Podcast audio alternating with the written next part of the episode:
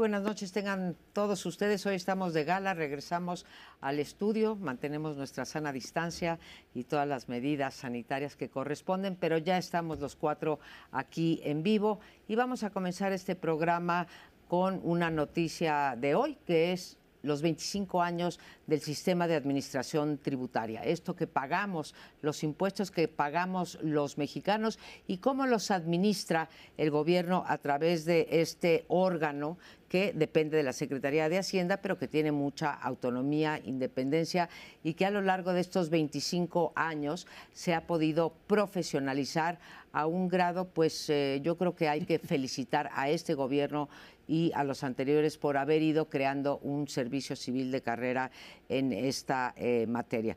Creo que de los eh, temas de gobierno, de los logros de gobierno que se pueden presumir, es precisamente el papel del SAT, una, una institución que no fue modificada, que no fue destruida como algunas otras o desaparecida y que tiene al frente a una mujer que es una profesionista, que conoce el tema, que está preparada. Y hoy por la mañana nos daban lo que creo que son buenos resultados en términos de la recaudación eh, de los impuestos. Quiero decir que eso no tiene nada que ver con el gasto. Ya tendremos eh, oportunidad de ver cómo se gastan estos impuestos, pero la actual titular y arriba de ella el presidente de la República han hecho un esfuerzo muy importante junto con Hacienda por mantener las finanzas, esto es el gasto y el ingreso, eh, la no deuda, el tipo de cambio, los han mantenido estables y eso creemos pues es bueno para la economía mexicana y hay que anotarlo como un eh, logro del gobierno. Hay un punto, como no siempre las cosas no son perfectas, eh, siempre sí ha habido señalamientos hacia el SAT en el sentido de pues ser utilizado como parte del aparato del Estado, pues como garrote y zanahoria. Y aquellos que han tenido que sufrir el garrote del SAT, a veces con razón, a veces pues aparentemente eh, sin ella, sería un punto que a mí me gustaría discutir en algún momento en este bloque, pero por lo pronto hay que reconocerle al SAT que ha elevado 2.7% la recaudación, cosa que no es fácil en el caso de México, donde no hay una cultura de la legalidad fiscal. Qué bueno que haya unos datos, ¿no? Y que todos estemos de acuerdo en decir el gobierno ha hecho bien su trabajo. Ahí no hay polémicas de si son datos de los conservadores o no. son datos que efectivamente reflejan eso. Se ha aumentado la recaudación. El presidente ha podido cumplir con tres cosas que nos prometió. Uno, que no haya nuevos impuestos. Dos, que efectivamente se iban a mantener las, eh, las en este caso, las finanzas públicas en equilibrio, ha cumplido a una costa de reducir el gasto en un montón de temas, pero como tú dices, ese es otro asunto. Y tercero, que hay una continuidad institucional ahí donde se ha desarrollado una burocracia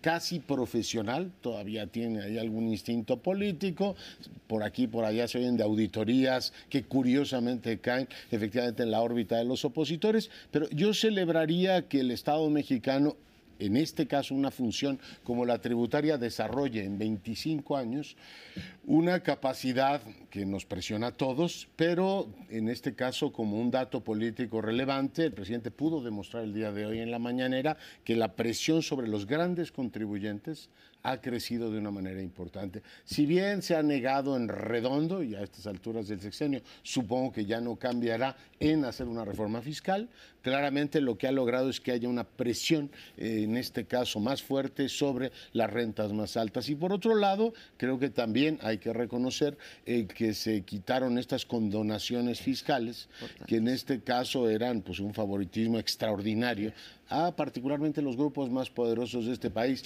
Yo celebro pues que cuando hay unos datos y hay efectivamente posibilidad de reconocer que hay cosas que se estén haciendo bien, haya efectivamente esta, digamos, disposición. Yo también lo celebro y junto con tu artículo de hoy en donde haces uso de los datos para hacer tu análisis, se me, se me hizo estupendo, pero sí quiero decir que si esta reforma fiscal que está reclamando el mundo de la izquierda. No, no me refiero a México. Por ejemplo, me refiero a Boric, que acaba de proponer un aumento de los impuestos, sobre todo para grabar a los que reciben más ingresos.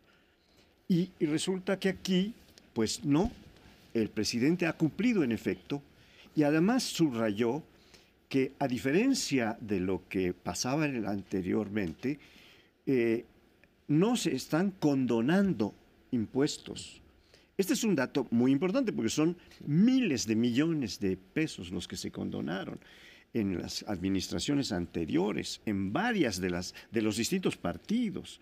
Es decir, había una connivencia un, entre los grupos empresariales de mayor nivel, más altos, con el, fisco para que se condona. Con, el presidente de la República, porque el presidente de la República ordenaba que esto ocurriera, claro, por, por la vía de Hacienda. Pero yo sí creo que todavía estaríamos a tiempo, al menos esto piensa mucha gente de la izquierda, para hacer una buena reforma fiscal. Y quiero adelantar algo, que es un, pues una especie de pronóstico. Gane quien gane, y si gana Morena la próxima campaña presidencial, el presidente que venga va a tener que hacer una reforma fiscal. De acuerdo. Eh, yo celebro, para empezar, que hayamos vuelto al formato eh, original. Me gustaba y me sigue gustando. De negro, todos. No es que así sea la realidad, aunque a veces eh, pareciera, pero les recuerdo que está inspirado en Suecia, en un programa sueco y que en Suecia es donde viene eh, Berman y su película El séptimo sello traía al personaje, estamos nosotros como ese personaje. Ahora, ya, eh, ya me empezaba a ser sospechoso eso de que todos estuvieran de acuerdo. Eh, eso no es lo tradicional aquí. ¿Tú no estás de ¿Vas a meter la nota discordante? no, no, pero ya, ya Paoli ya, ya la dio. Es Boric y es el eh, presidente electo de Colombia, que ya ha insistido mucho en la reforma fiscal, pero quizá cada país dentro de la izquierda tiene su forma de llevar a cabo sus reformas. Aquí se pone el acento en que paguen lo que deberían pagar y no pagaron que es una reforma fiscal en la práctica porque recaba eh, un dinero que no se recababa antes. Entonces, digamos que es una reforma fiscal sin llamarle reforma fiscal. Hacerla, eh, yo estoy bien de acuerdo eh, con Paoli, tiene que ser una tarea del siguiente gobierno y sobre todo si es de izquierda, ya no tiene escape. Pero en ese momento no era precisamente lo mejor porque ya tenía suficientes adversarios, ya tenía enormes obstáculos y los sigue teniendo y los va a tener hasta el fin de su sexenio. Entonces, echarse uno más prefirió, me parece, una eh, situación bastante interesante, decir, miren, no les voy a hacer reforma fiscal, pero les voy a cobrar más. Eh, pero sin reforma fiscal, ¿eh? Bueno, entonces voy a usar al SAT para eso. Y eh, yo digo que está muy bien. Concuerdo con, con ambos dos, como se dice, pleonasmo con ambos dos. Eh, es una manera de reforma fiscal haber puesto al SAT a eliminar las condonaciones eh, fiscales, a ser más efectivo cobrando. Ahora, concuerdo también con José Francisco de que eh, cualquier casi Pero cualquier país, no concuerdas con porque yo soy José, este, con cualquier eh, partido de izquierda que llega a gobernar, normalmente llega por delante con una reforma fiscal desde luego progresiva.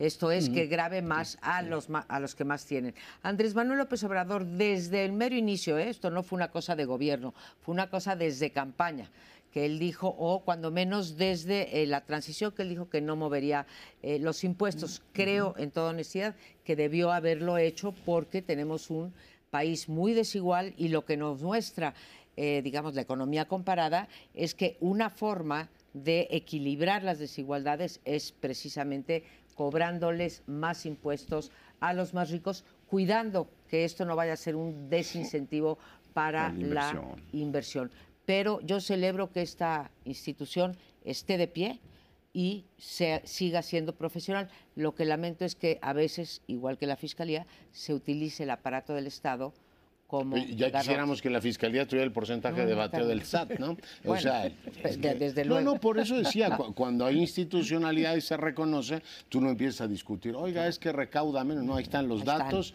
y pueden cobrar lo que la Fiscalía no puede hacer. No, eh, al presidente no hay que atribuirle cosas que nunca ha dicho. Lleva veintitantos años haciendo campaña, fue jefe de gobierno y sus dos tesis centrales que nos las sabemos de memoria. O sea, abatiendo la corrupción y cobrando los impuestos que corresponden, este país no necesita reforma fiscal. Lo hizo en la capital y lo ha hecho como presidente y lo ha cumplido. Que hay otros sectores de la izquierda, el nuevo curso del desarrollo, le ha dicho, oiga, si quiere ampliar el gasto público y reducir las desigualdades, debería pensar en una reforma fiscal. Yo estoy de acuerdo con esa tesis y estoy de acuerdo con Piketty, que habría que pensar en formas mucho más agresivas de fiscalidad para salir de el gravísimo agujero en el que estamos. Pero el presidente nunca nos prometió eso y yo en este caso celebro que haya cumplido lo que prometió. Prometió combatir la corrupción, no sé si lo ha logrado, pero recaudar más, eso sí lo ha logrado. Lo que no ha logrado es los crecimientos de cuánto nos prometió, 4 o 6%. Ahí sí se podrá pelear con los datos, incluso inventar otros indicadores.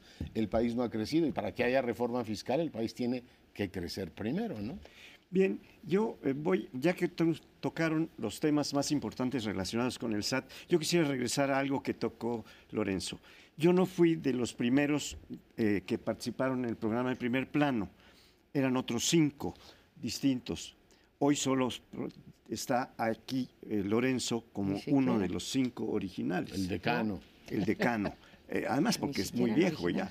Este, y yo soy un año mayor que él, entonces, bueno, tengo que celebrarlo. No, pero yo quisiera contar lo que a mí me dijo Alejandra Layú cuando me invitó a la muerte de Castillo Peraza, me invitaron a participar aquí y me invitó a platicar y me dijo que este programa se había diseñado porque ella se fue a los... Eh, a los, este, a los eh, ¿cómo se llaman estos? Bueno, donde se presentaban los videos más importantes del, programa. Y encontró este que se llamaba Gossiping, chismeando.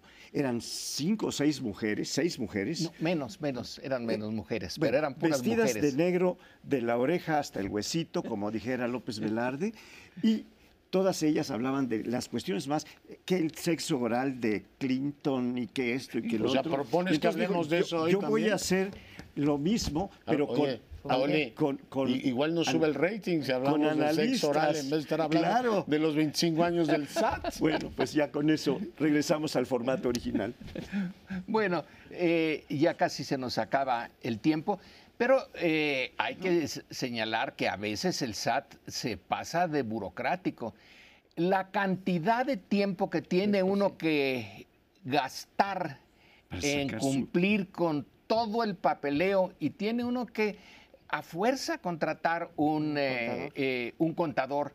porque un ser normal, común y corriente no puede, con las cosas que el SAT pide. Y siempre está la idea de que, ah, y si me falla esto, eh, ¿y qué me va a, Te cae dolores. Entonces, se podría, se debería de intentar hacerlo más ligero, que un ser humano normal lo entendiera. No necesita uno ser, no debería uno ser contador para cumplir con el SAT. Pero bueno, no se puede todo a la vez. y se ha intentado, incluso en las épocas llamadas neoliberales, me acuerdo Pedro Aspe, secretario de Hacienda, que metió la simplificación eh, fiscal y recuerdo esta anécdota de que le llevaron, a ver, llene, señor secretario, su, su este, declaración fiscal. No pudo, ¿sí? Eh, era imposible y eso nos sigue pasando, así que lo tomamos como recomendación eh, al SAT, ya que le estamos echando tantas porras, que una tarea inminente debe de ser esta de la simplificación fiscal para que los ciudadanos comunes y corrientes no tengamos que contratar a un eh, contador. Pero bueno, pues después de estas tantísimas eh, coincidencias y celebraciones, dejamos este segmento para regresar en unos minutitos.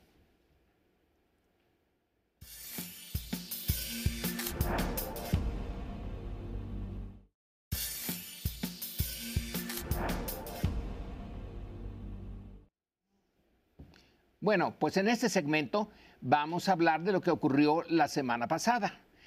la, llamemos la inauguración, primer eh, acto de la gran refinería de dos bocas. Se le ha criticado porque dice, pero si no ha producido ni un litro de gasolina.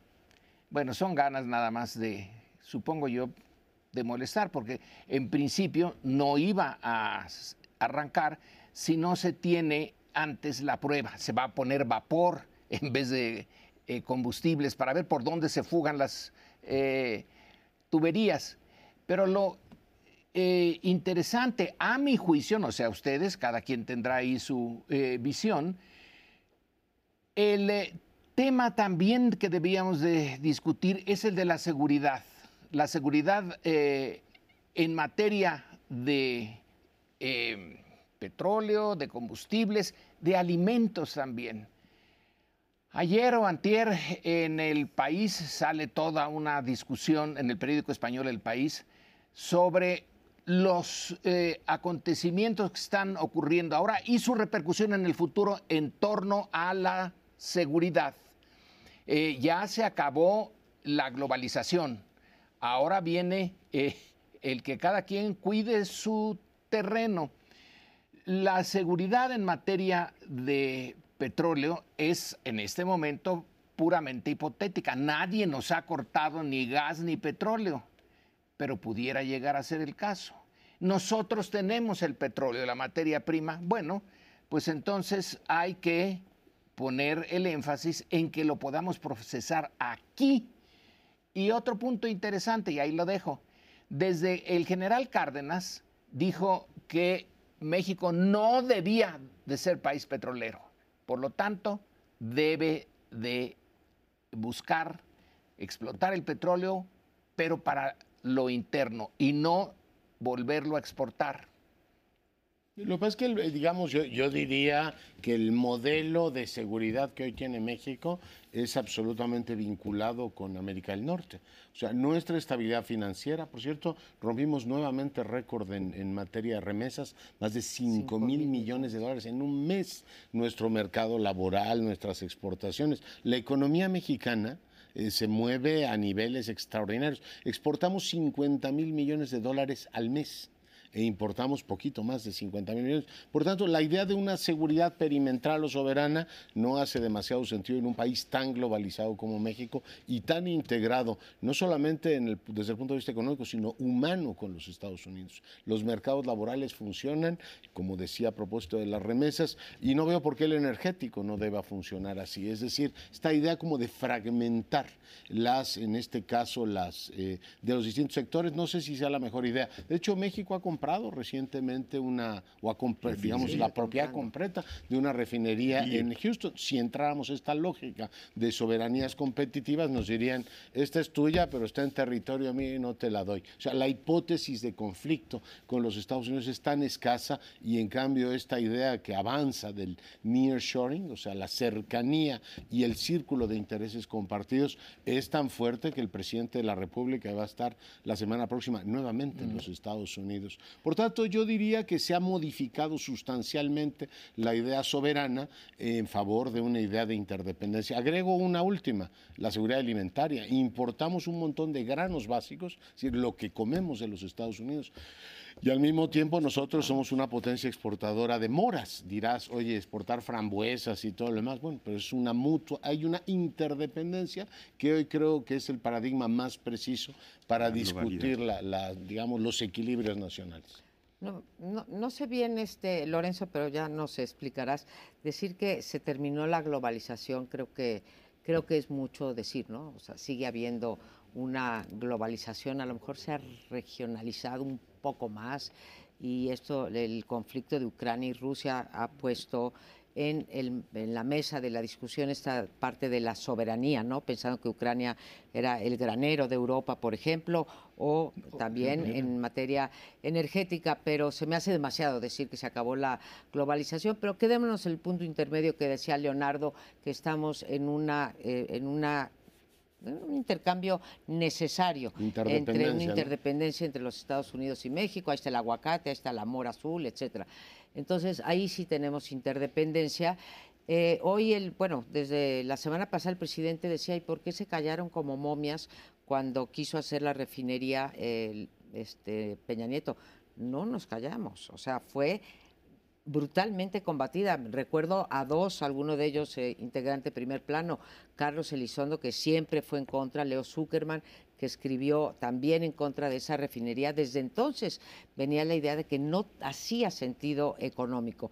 En todo caso, pues eh, como leía en el Avianey Esquinca, decir, lo que inauguró, yo creo que sí nos prometieron una refinería en tiempo y forma, Después fue cambiando cuando se dio cuenta que no, pero ahora resulta que no pudo cumplir la promesa de que no iba a haber sobrecostos, que fue por lo que se cayeron las licitaciones, porque la licitación más barata que se presentó fue de 12 mil millones y se cayó y dijo este, el presidente del observador, no porque no me la dan a tiempo y no me la dan al precio. Cayó él en eso mismo que le había puesto un postor sobre la mesa. Dos, se ha criticado. Y tres, me sorprende muchísimo que eh, con esto de los permisos ambientales, la famosa manifestación de impacto ambiental, tenemos dos casos, lo del tren Maya y también la refinería. Fueron dadas expeditas y ahora resulta, por ejemplo, que no le dan la manifestación de impacto ambiental a una empresa eh, como es Audi, para, eh, para poder poner su planta eléctrica y producir autos que traería una gran inversión. Creo que hay una doble vara que tendríamos que revisar.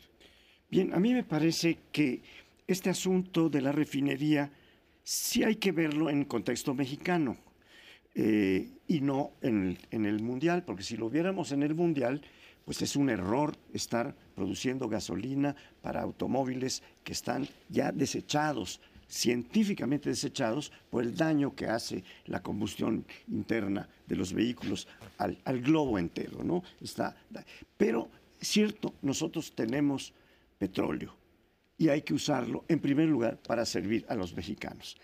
Y así como decía Lorenzo, que cuando empezó el gobierno de Cárdenas dijo, este no puede ser un, país petrolero, también dijo el general el petróleo es la palanca del desarrollo, o debe ser la palanca del desarrollo, porque entonces pues no, no, estaba muy explotado y era muy difícil que un Pemex naciente pudiera tener ingresos muy grandes explotando el petróleo y menos vendiendo el petróleo. Pero ahora el petróleo crudo se vende en unas escalas bajísimas. Acabo de ver unas cifras a propósito de lo que decía Leonardo, en el sentido de que las remesas que tuvimos el año 21, el año pasado, fueron de 51 mil millones de dólares. Lo dice un artículo muy bueno de Carlos Ursúa hoy. Y los otros dos grandes ingresos, que son la venta de petrolíferos y los ingresos por turismo, no llegan a cubrir lo que cubren las remesas, que, son cuarenta y tantos mil entre los dos. Bueno, estamos entonces en presencia de una circunstancia en la que, si bien hay que aprovechar lo que hay en México para utilizarlo de la, manera más racional en el propio país, también hay que empezar a pensar en hacer un subsidio para los coches eléctricos y para tener algún tipo de salida que esté de acuerdo con la protección del planeta. Yo creo que no son eh, incompatibles. También le he oído a Andrés Manuel eh, en los últimos días señalar que en el plazo mediano y largo se tiene que prescindir de eh, los motores de combustión interna. Pero mientras eso no ocurra, en el día a día sí se necesita la gasolina y se necesitan los derivados de los hidrocarburos. Cuando decía yo lo de la globalización, es como si tuviéramos una línea ascendente y ahorita ya no asciende tanto. No que nos vayamos al sentido contrario, pero la guerra de Ucrania lo muestra. Ahorita andan eh, eh, peleándose por el grano, que no era un tema importante. bueno, pues ustedes producen grano, era, era Adam Smith. Ustedes los eh, portugueses producen vino, que es muy bueno y que a nosotros los ingleses nos gusta, y nosotros los ingleses producimos telas de lana para que se vistan ustedes y tutti fratelli. Pero eh, También se dijo que la Primera Guerra Mundial no podía ocurrir porque ya estaban muy integrados. No, yo creo que lo que estamos viendo es una regionalización, además con la lógica de los rusos, ya volvemos a la geopolítica esta de las zonas de influencia, de yo cuido la mía. México está muy poco expuesto al comercio con Ucrania y Rusia. Nuestro tema principal es Estados Unidos. El presidente ha acentuado esa dependencia, diciendo hay que reducir la dependencia de China y, por supuesto, Europa no es su favorito. Que, creo que estamos ante un paradigma nuevo en donde los vínculos con Estados Unidos son los más fuertes. Y, por hablar de lo que decía Paolo, el presidente hizo público hace poco un decálogo, el que le prometió efectivamente a Kerry, diciendo que para el 2030 los vehículos que se produzcan en México ya serán eléctricos. Vamos a ver cómo acompasa todo esto. Yo creo, por decirlo en 10 segundos, que lo de la refinería fue un gran éxito para Tabasco. O sea, logró romper el círculo de cinco o seis años que no crecía la economía de esa región. Habrá que ver si en el mediano plazo se revela como un éxito para la economía nacional. Habrá que verlo. Yo, yo haría dos puntos. Eh, sin echar en saco roto el argumento de que pues, de repente tienes que ser autosuficiente en ciertas cosas, creo que sí, dada la interdependencia, pues si puedes tener gasolinas más baratas eh, trayéndolas de Estados Unidos, pues no tiene sentido meter tus pocos eh, recursos públicos en hacer una refinería, sobre todo que tiene un plazo de vida relativamente eh, corto.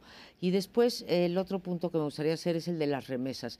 Eh, nos como que nos vanagloriamos porque fueron 50 mil millones o 5 mil millones y pico en este solo mes.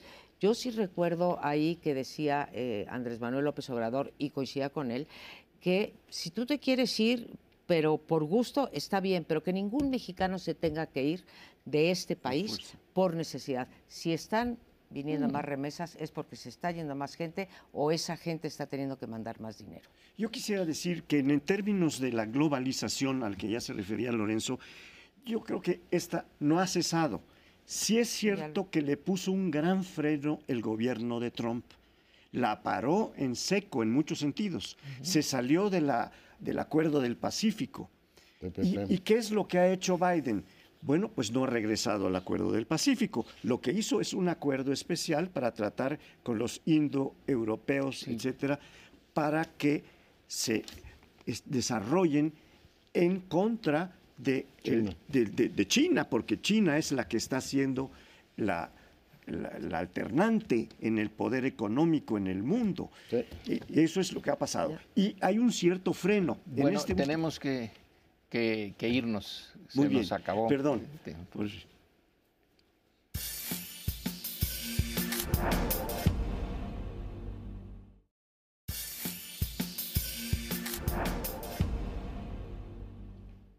Bueno, en este bloque les propongo que revisemos el tema de la seguridad y las reacciones, la conversación nacional que ha habido en torno a ella. Según todas las encuestas, es el tema que más preocupa a los mexicanos, mucho más que los electorales y todos estos asuntos que le preocupan a la clase política. A la gente le preocupa la seguridad. Y hoy una encuesta del financiero, que por cierto le da muy buenos números al presidente, demuestra que en seguridad está reprobado, que la idea de los abrazos y balazos no ha efectivamente como tesis eh, generado consenso a la gente no compra ese argumento y que los resultados han sido más bien pobres en prácticamente todos los hechos. Hay una presión fuerte, eh, digamos, en la opinión pública sobre el presidente que se ha, en este caso, también articulado en torno a la demanda de las iglesias y particularmente de la orden jesuita, las universidades jesuitas, que han pedido en múltiples ocasiones una revisión de la, de la estrategia, lo cual el presidente ha contestado de maneras bastante variadas, pero todas ellas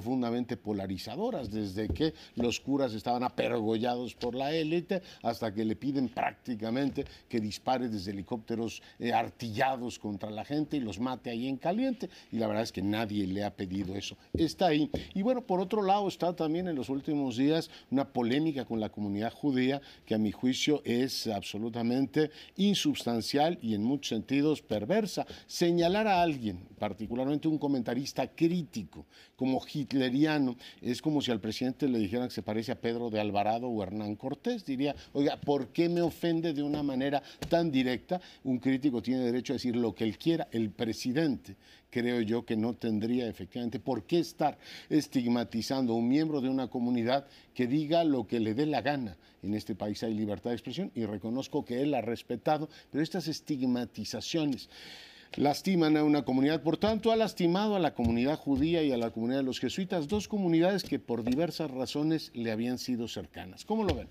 Yo veo una, una cuestión, eh, a lo mejor desde un punto de vista eh, de polarización política o de confrontación entre la Iglesia católica con sus obispos encabezando esta protesta a las respuestas del presidente López Obrador. ¿Por qué lo veo así? Porque además también esta pequeña parte, porque la población judía en México es muy, muy pequeña en cuanto a religión y en cuanto a etnia, pero la, católica sí es muy grande. Cuando hay un grupo de obispos, como el de Zacatecas, el de Cuernavaca y, y otros, para no insistir en el detalle, en que le dicen al presidente, no, esto está mal. Y eso pues puede ser estar velando una complicidad, dijo el, el obispo de Cuernavaca. Es muy fuerte. Este está pronosticando un cierto enfrentamiento. Probablemente no, porque muchos de los dichos del presidente en la mañana aparentemente hacen un gran escándalo y después pasan otros espectáculos más atractivos para discutir. Y entonces, eh, perdón, pero yo no veo los, tiempos. Eh, eh, pues creo que aquí estamos presenciando lo que podría ser el principio de un gran problema, una confrontación con grupos religiosos como los católicos o los judíos con el gobierno de López Obrador. Con los judíos no es tanto como, como religión, digamos, sino como habías dicho tú, como etnia. pero sí, se dio y se dio de manera muy fuerte de parte del presidente, desde mi punto de vista innecesaria. Yo manifiesto mi solidaridad a la comunidad judía, en particular a Carlos Alasraki, que es el comentarista del que, del que hablaba eh, este, Leonardo, y a la comunidad eh, jesuita.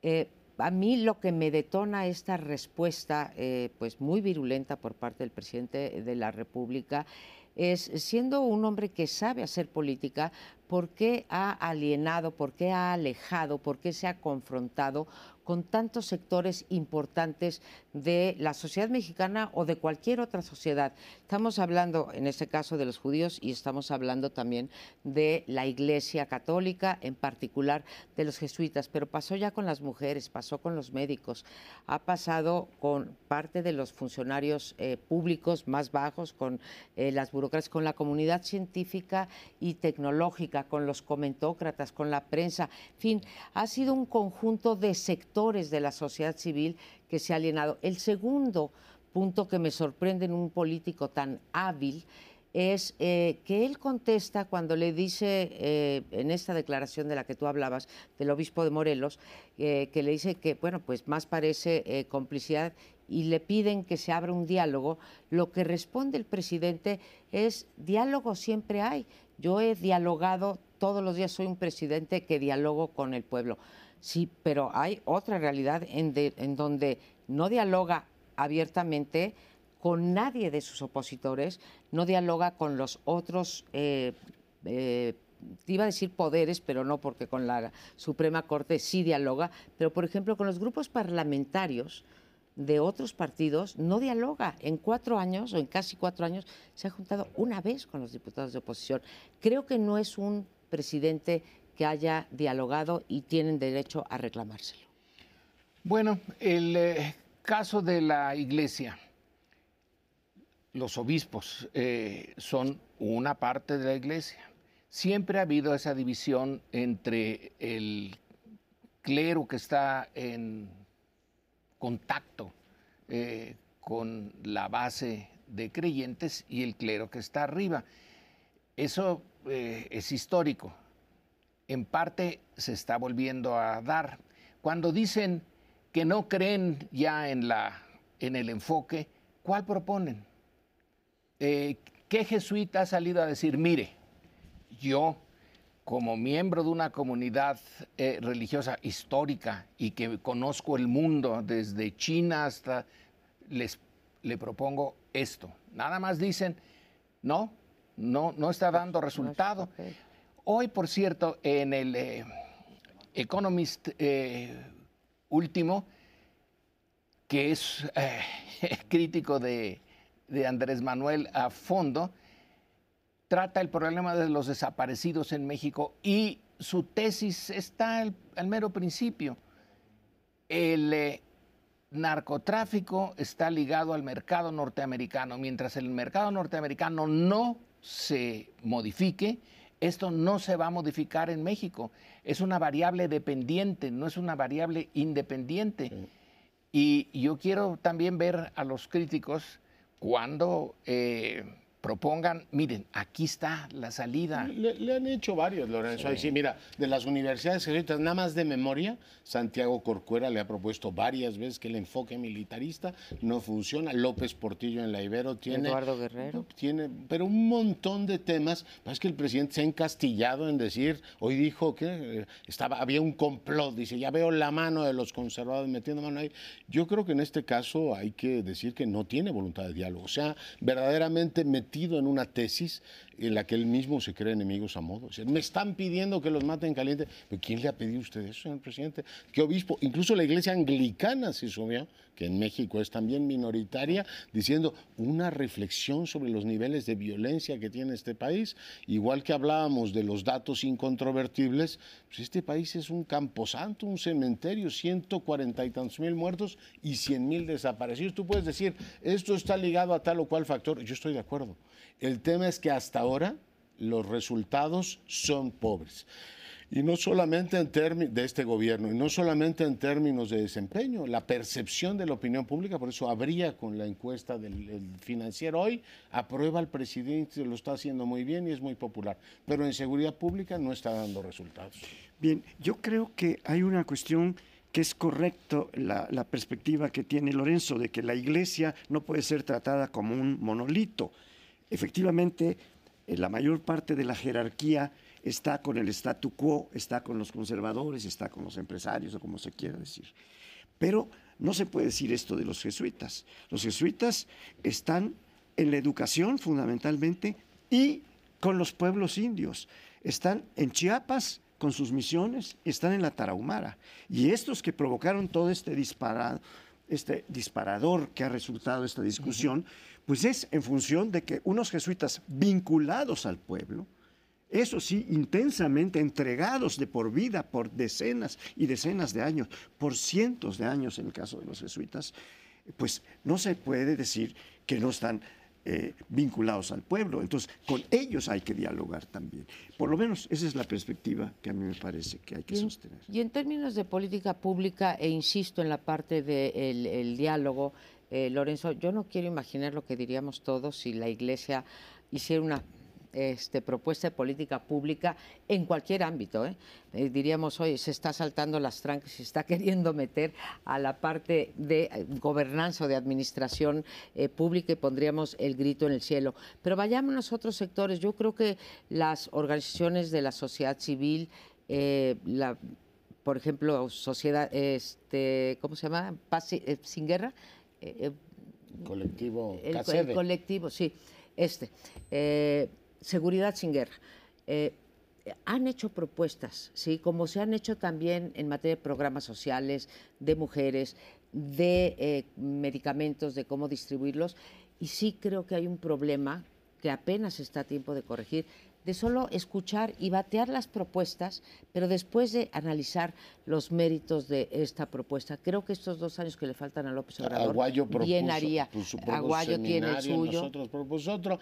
Yo diría que hay uno relativamente simple. Yo veo que el subsecretario de Seguridad está haciendo ya campaña, en Coahuila y diría, oiga, igual que en el SAT defendí la función técnica de la recaudación, yo digo que una propuesta sencilla es, presidente, encárguele la seguridad no a un señor que quiere ser y que ahora es gobernador de Sonora, Sonora, o una señora que quiera ser gobernadora de la Ciudad de México y otra que quiso ser gobernadora de Nuevo León. Nunca ha dado buen resultado que la función técnica se mezcle efectivamente con veleidades políticas. Si están haciendo carreras en el inmediatismo, esto no va a funcionar nunca. Es una humilde sugerencia desde el primer plano, digo, en el diálogo nacional así disfuncional que tenemos, yo creo que nos vendría de maravilla todo eso. Pero tenemos una breve pausa, volvemos.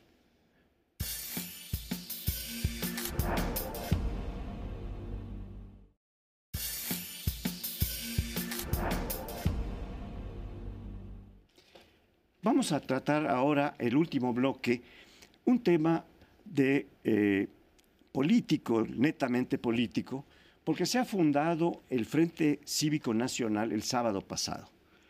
Estuvieron presentes personas que pertenecen a distintos partidos opositores, como Madero, como Naranjo del PRD, que ahora se suman a este frente. La convocatoria de este frente me da las siguientes dos impresiones. La primera, políticamente más fuerte, es que ante la caída de, o al debilitamiento, el desprestigio, sobre todo que el PRI trae a la, con, Alito y sus corruptelas y sus... Está cayéndose esta coalición de, de oposición. La segunda es que el tema Frente Cívico Nacional se parece mucho a Frente Democrático Nacional que se fundó para lanzar la candidatura de Cuauhtémoc Cárdenas, que no solo recibió partidos, él mismo se había afiliado al PARM, por cierto, no a otro. Y después hizo una convocatoria y se sumaron a esa convocatoria centenares de organizaciones sociales. Y por eso es que llegó a tener una enorme cantidad de votos que fueron reconocidos como el segundo lugar. Siempre la oposición y siempre Cuauhtémoc dijo, nos robaron la elección, no, no hubo, hubo fraude, etc. Y ahora estamos volviendo a un reforzamiento de una elección, de una coalición que se está cayendo, que y eso es lo que propongo que discutemos, una nueva, un nuevo reforzamiento a un polo opositor que está surgiendo en el escenario. Eso sí. Yo creo que muy bienvenida cualquier intento de que la sociedad civil, más allá de los partidos, se organice y, como lo plantea el Frente Cívico, haga propuestas eh, a, los partidos políticos que son finalmente los que van a competir. El día de ayer, que fue la constitución del el, sábado, anteayer, eh, que fue la constitución eh, del Frente, hablaban de tres eh, vías que ellos iban a utilizar. Por un lado era pues plantear una serie eh, de propuestas según eh, mi lectura, según las palabras que yo escuché a, Ricardo Pascua, le escuché a Francisco Torres Landa y demás, era es conminar a Va por México que siga siendo una alianza y que haya un candidato único utilizando el método de las primarias para tener este candidato como coalición opositora a la actual coalición encabezada por Morena y López Obrador, que es Juntos Hacemos Historia. Eso es las palabras que yo escuché en los oradores. Bienvenida esa. Y segunda eh, cuestión, a mí me parece que va por México no se está desbaratando, no se está diluyendo. Eh, acabamos de pasar hace pues ni dos meses que vimos un gran acto de unidad que fue el eh, haber dicho no a la reforma energética y después vimos otro acto de unidad con el que podemos estar de acuerdo o en desacuerdo, que fue la famosa moratoria constitucional que declararon los tres eh, partidos. De modo que esto es que no van a legislar ninguna reforma constitucional. Está la de la Guardia Nacional y está la electoral en vistas, pero ya dijeron que PRI, PAN, PRD no le van a entrar a las reformas eh, constitucionales, de forma tal que yo no veo que se esté eh, cayendo. Es probable que no logren en el 23 tener una candidatura unificada para Coahuila y el Estado de México y falta mucho para el 24, pero no la veo desmoronándose para nada. Yo, yo la veo erosionándose, sí, porque pues, sí están esas dos cosas que tú has dicho y el ánimo, la disposición legislativa de mantener la moratoria, que el presidente ha utilizado muy bien para decir, me están bloqueando, como si un presidente que tiene mayoría lo pudieran bloquear con eso, ¿no? Toda la legislación ordinaria y los presupuestos las puede aprobar, pero le vino de maravilla porque así se plantea como pobre de mí no puedo hacer nada porque la oposición me tiene bloqueado. Está muy erosionada. Vamos a ver qué sale, saca mañana la gobernadora de Campeche, que amenazó ya con nuevos audios sobre Alejandro Moreno, un PRI profundamente fragmentado después de las elecciones de junio, un PRI que por la verdad ni pincha ni corta, ya como partido político nacional en estos momentos da la perspectiva de que no vayan juntos en el Estado de México, sería como la puntilla, ¿no? Yo sí lo veo muy desgastado, veo un, este, en este caso una presión fuerte sobre los naranjas para que se unan a la, a la, ¿cómo se llama?, la coalición. Dante ha dicho de manera reiterada que no lo va a hacer y veo un PRD que pues ya no pesa más que las siglas, ¿no? Lo que no veo es un PAN decidido a asumir el liderazgo opositor y decir, a ver, el polo en este caso para enfrentar a Morena en el 24 es, es precisamente Acción Nacional. No veo ese liderazgo fuerte en una acción nacional que diga, bueno, pues se han venido muriendo así electoralmente todos mis aliados y ahora me toca efectivamente hacer ese frente que en este caso dejaría, este, o sea, dejaría así como abierto, ¿no? Vamos a ver cómo le va al PAN en las elecciones del Estado de México, o sea, sería importante, si se ubica en este caso sin alianza como un partido competitivo,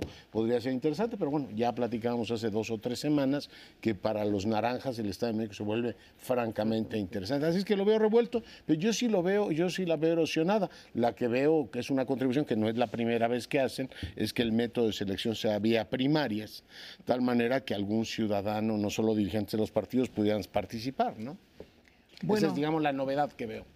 Eh, yo estaría de acuerdo con ustedes dos, con eh, la visión de que algo está muy mal en Va por México y que se, digamos, simboliza en lo que se publica hoy en la mañana o se deja oír hoy en la mañana, que van a la casa de Alito en eh, Campeche y que a golpes le abren la puerta al jefe del partido que fue el gran partido de México y que ahora no tiene nada que ofrecer, nada. Eh, está a la defensiva con un lenguaje bastante pobre y sin una propuesta.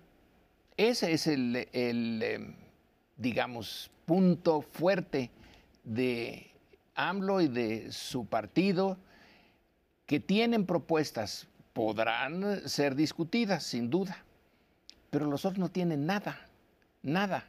Entonces, eh, el eh, va por México, pues yo no sé a dónde van.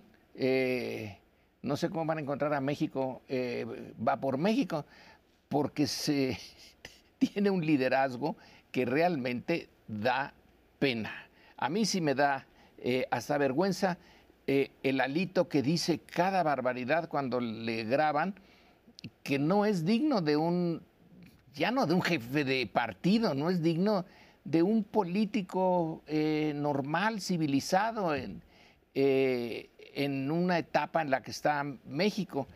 Así que si no se ha debilitado, pues es a la mejor porque ya no se puede debilitar más. Y lo que dice Leonardo, ahí el único que queda es el PAN es eh, el partido más eh, concentrado en lo suyo. Bien, pues eh, yo quisiera decir dos cosas. Una, que el Frente Cívico Nacional ha propuesto una alianza o coalición no solo de tipo electoral, sino de tipo parlamentario y de gobierno, lo cual está previsto en la Constitución que es posible hacer. Esta es una innovación. Esta es una innovación ciertamente. Segundo, que la caída de esta Va por México, esta coalición, es muy notoria, sobre todo con, el, con los escándalos de Alito. Pero hay otras escandalosas circunstancias. La mayor parte de, de, miembros del PRI se ha pasado a Morena en, una, en un momento. Una parte no poco significativa del PAN se ha pasado a Morena. Y hay algunos epígonos que podemos ver, este, Germán Martínez, este, el otro. Y también es cierto... Ya regreso, abandonó. ¿no? Sí, ya lo abandonó, pero al principio se, se pasaron. Pero se pasaron centenas, millares de gentes de PRI, de PAN a, a Morena. Se- lo otro que quiero plantear es que lo que ha ocurrido es que hay una, hay una circunstancia en la que el partido Movimiento Ciudadano ha decidido ir solo. Y este es un reto fundamentalmente para el PAN. El PAN tiene que decidir lo que Castillo Peraza prescribió. Vamos a votar por nosotros mismos y tiene que ir solo o en una coalición en donde sea claramente el dirigente. Lo que pasa es que no hay un liderazgo suficiente para poderlo lograr en el Partido Acción Nacional. Está destruido. Movimiento Está- Estamos de Ciudadano ha ido y ha venido de alianzas, también jugó con Morena, o sea, no hay, no es definitivo. Nada más lejos de mí de defender a los liderazgos ni del PRI ni del PAN. Lo que yo veo es acciones concertadas y lo que también veo en las encuestas que estás citando tú del financiero, no sumando las cifras de cada partido, es si usted votaría por la alianza PAN, PRI, PRD, llamada Va por México o Juntos Hacemos Historia, y está cuatro puntos abajo. 42, 38. 42, 38. Entonces, bueno, no veo que eso sea una destrucción. ¿no? Bien, pero hemos concluido con el último bloque de esta semana. No deje de vernos la semana entrante. Vamos al siguiente lunes. Que tengan muy buena noche.